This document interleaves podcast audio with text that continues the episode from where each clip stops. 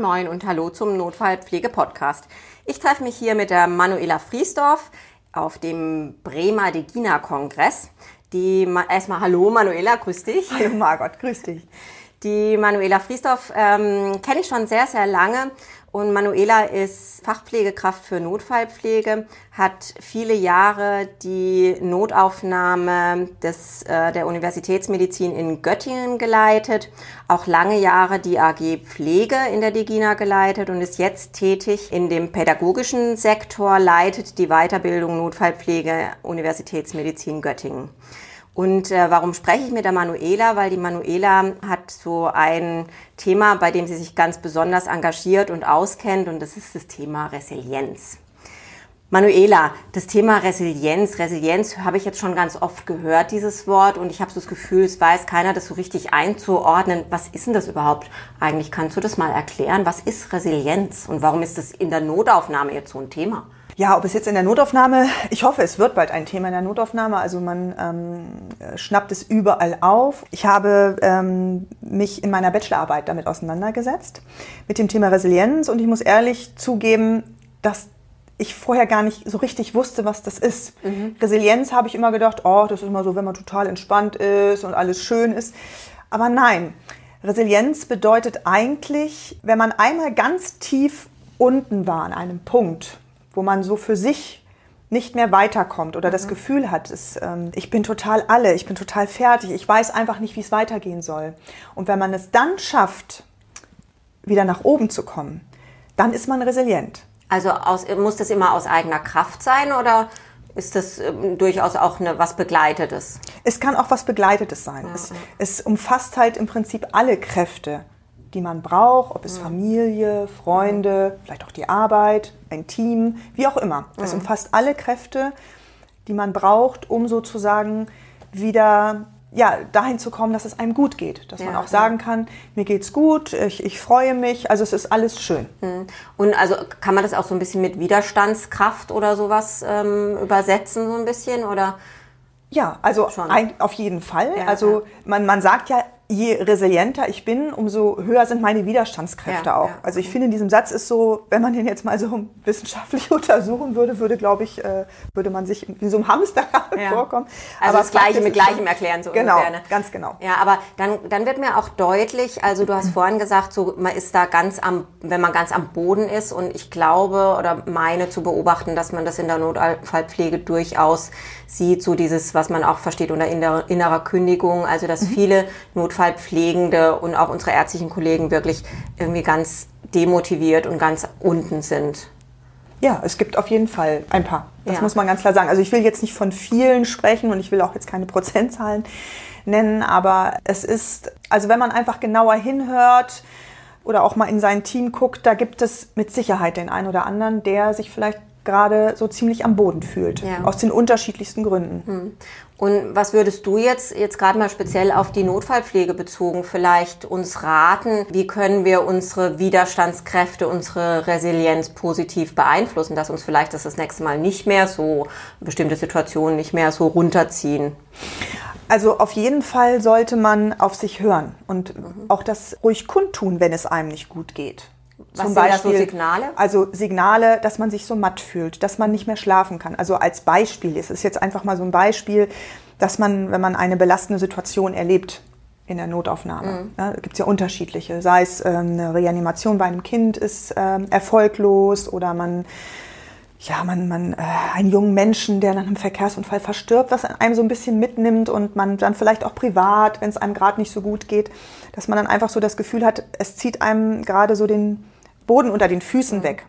Und dass man dann einfach versucht, das auch offen mitzuteilen. Mhm. Jemanden vielleicht aus dem Team oder in der Familie, dass man vielleicht auch Hilfe oder Unterstützung braucht. Dass es, ähm, man einfach sozusagen versucht, Kräfte zu bündeln, wieder auf den Boden, ja. also mit den Füßen auf den Boden zu kommen.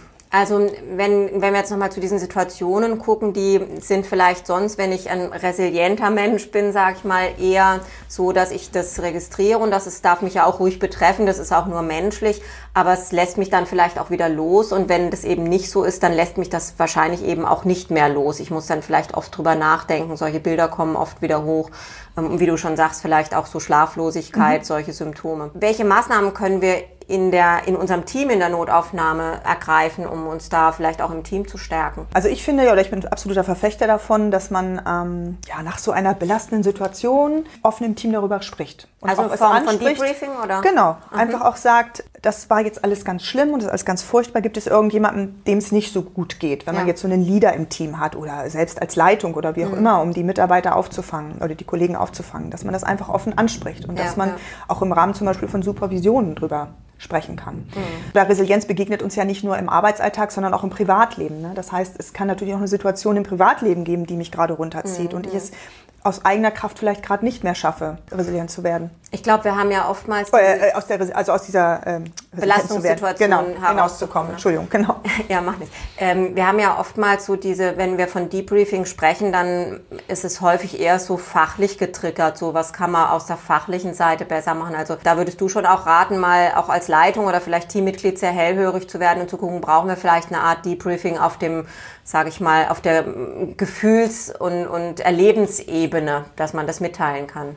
Also auf jeden Fall. Und ich bin ja, ich denke auch immer so, gerade wir pflegerischen Kräfte, wir haben das in unserer Ausbildung gelernt, so empathisch zu sein. Also empathisch auch gegenüber Patienten sowieso, das ist ja unser Hauptaugenmerk, aber auch sollte man vielleicht auch als Leitung gerade so im Hinblick auf meine Mitarbeiter. Also dass ich sozusagen auch diese Empathie gegenüber meinem Team habe. Weil ich kenne ja, also normalerweise ist es ja so, dass man Teammitglieder sehr gut kennt. Mhm. Äh, und dass man da schon mitkriegt, wenn es einem vielleicht auch nicht so gut geht, dass man dann auch vielleicht auch als Leitung dann auch mal hingeht und sagt, Mensch, was ist los mit dir? Ja, ja und nicht denkt, Mensch, der arbeitet hier in der Notaufnahme, das muss er eigentlich mitbringen oder so. Genau. Eben. Ich glaube, da müssen das wir auch Führung, Weg, ja. ja. wir müssen, glaube ich, auch Führung da nochmal ganz anders denken. Jetzt hast du auch nochmal den privaten Bereich angesprochen, der dienstliche und der private Bereich, also jemand, der eine 100% Stelle hat, der ist ja unheimlich viel äh, im. Dienst, also mhm. das ist ja ein Riesenanteil. Das beeinflusst sich auf jeden Fall gegenseitig. Was kann ich jetzt vielleicht im privaten Bereich, gibt es da Sachen, die du einem raten würdest, was kann ich da tun im privaten Bereich, um vielleicht dann auch für die Arbeit resilienter zu werden? Also auf jeden Fall sollte man einen Ausgleich zur Arbeit haben. Ja. Also das fängt bei der Familie an, wenn man ein, ja, ein, ein gut funktionierendes Familienleben, einen gut funktionierenden Freundeskreis, wenn es jetzt nicht unbedingt die Familie ist, die vielleicht auch am Wohnort äh, ist, zu der man sich auch mal zurückziehen kann, dann auch Freundeskreis, ja, dass man einen Austausch hat dass man sicherlich auch sich mit den Kollegen austauscht. Und viele machen es ja auch, dass sie zum Beispiel sagen, oh, noch mal vor der Tür eben eine rauchen. Mhm. Also das ist so für mich immer so ein ganz ja, ja. Äh, gutes Beispiel. Aber ich finde auch, Hobbys sind zum Beispiel ganz, ganz wichtig. Und da kommt es nicht drauf an, äh, ins Fitnessstudio zu rennen und sich das irgendwie alles von der Seele zu laufen oder wie auch immer, sondern es kann auch mal ganz toll sein, wenn man, ähm, keine Ahnung, äh, Briefmarken sammeln, vielleicht jetzt nicht unbedingt, aber Na, wie, sagt eine, sein, wie sagt eine Freundin von mir immer, Steine kloppen. Steine kloppen. also ja, jeder hat da so ne? seins, ne? Jeder das hat so seins. für sich selbst. Genau. Also, dass man einfach ein Hobby hat, ein, ja. einfach noch ein, ein, ein anderes Standbein und nicht nur die Arbeit. Auch wenn man eine 100%-Stelle mhm. hat, ist das halt noch umso wichtiger. Dann finde ich es zum Beispiel Teilzeitarbeit. Ja? Mhm. Ich finde, viele, die in Teilzeit arbeiten, die machen das ja nicht ohne Grund. Ja. Muss man ja ganz klar sagen. Ja? Das ist auch kein finanzieller Anreiz, Teilzeit zu arbeiten, ja? sondern man, man, man sagt es vielleicht auch, weil ich es einfach nicht schaffe, jeden Tag hier in die Notaufnahme zu kommen. Mhm. Ich kann das nicht.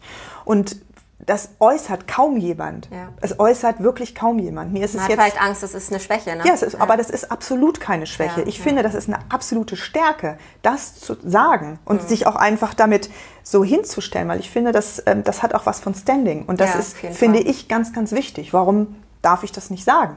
Also ist es doch völlig okay. Aber wenn ich dann in der Notaufnahme bin, dann funktioniere ich. Mhm. Und so soll es ja auch sein. Das fällt mir oft bei Teilzeitkräften auf, dass die bringen so eine ganz andere Haltung häufig mit. Die bringen eine gute Laune mit. Ähm, oftmals, also das kann man sicherlich nicht verallgemeinern, aber oftmals anders als der, der jetzt wirklich jeden Tag da reinkommt. Ja, ne? ja.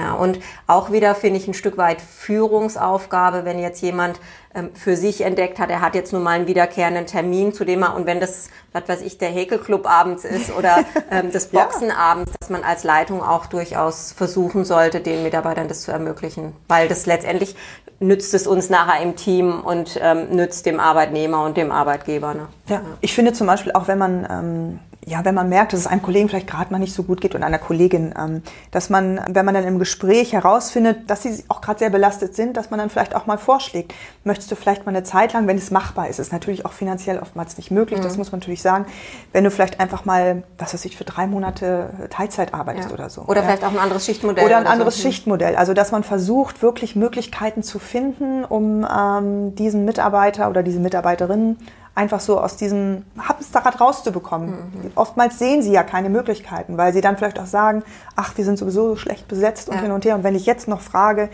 nee, davon muss man ab, sondern ja. man muss sagen, wir versuchen das und wir werden das auch schaffen. Und das ist zum Beispiel auch sowas, was man ja gut im Team besprechen kann, dass alle an einem Strang ziehen. Weil mhm. letztendlich muss man ja sagen, kann es jeden treffen. Ja, und ich glaube auch, es ist wichtig, es gibt bestimmt einige Faktoren, die auch innerhalb der Dienstzeit, wie du es schon angesprochen hast, ähm, das heißt, es ein Debriefing oder dass man auch darauf achtet, dass die Leute wirklich ihre Pausen entsprechend nehmen können, die ja die eigene Stärke und Widerstandskraft letztendlich auch, auch ähm, unterstützen. Ne? Ja.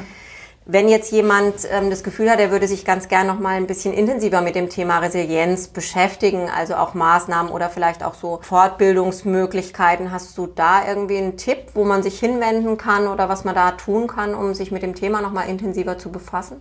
Also es gibt auf jeden Fall eine Menge Literatur, mhm. wobei ich sagen muss, es gibt natürlich auch eine Menge Literatur, wo man denkt, oh, okay, also ich würde jetzt sagen, es ist nicht jetzt unbedingt ja die Brigitte, mhm. die ab und an auch mal drüber berichtet, wobei das natürlich nicht immer schlecht ist, das will ich jetzt nicht damit sagen sagen.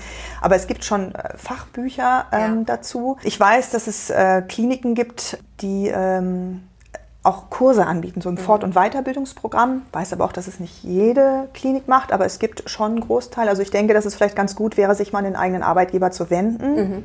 weil da finde ich es ja auch gerade wichtig, dass sie sowas anbieten, einfach für ihre Mitarbeiter. Und das ist auch ganz egal, in welcher Abteilung man arbeitet. Ja. Und auch ganz egal, welche Berufsgruppe. Ja, oder vielleicht mal den Fortbildungswunsch dann auch anzumelden, oder wenn man den halt. hat. Ne? Genau. Merkt, oder einfach sagen, wäre das nicht mal etwas. Ja. Ansonsten ja, googeln. Also es, es gibt auf jeden Fall schon eine Menge Angebote, aber jetzt sozusagen den Tipp schlecht hin habe ich. Aber vielleicht können wir ähm, im Anschluss an den Podcast auf der Homepage 112 Podcast mal was verlinken, dass wir vielleicht so ein, zwei Literaturhinweise da einstellen, wo du sagst, du hast dich ja mit deiner, in deiner Bachelorarbeit da intensiv mhm. mit beschäftigt und hast sicherlich auch eine lange genau. Literaturrecherche gemacht, kann ich mir gut vorstellen und das ja. auch gelesen, dass du vielleicht so gerade hm, auch was, was Spezielles, was vielleicht so noch ein bisschen mehr in die Richtung Notfallpflege geht, weil ich glaube, da ist es oft so, naja, das sind immer nett gemeinte Tipps, aber der nächste Patient steht schon wieder vor der Tür und ist ein bisschen an der Realität vorbei. Das ist ja häufig die Kritik an solchen Sachen. Vielleicht finden wir zusammen da was, was wir da einfach nochmal verlinken können und ähm, Auf jeden Fall. Die, die Hörer dann nochmal runter. Ah, da bin ich mir sicher, dass wir da was Das finden wir bestimmt was.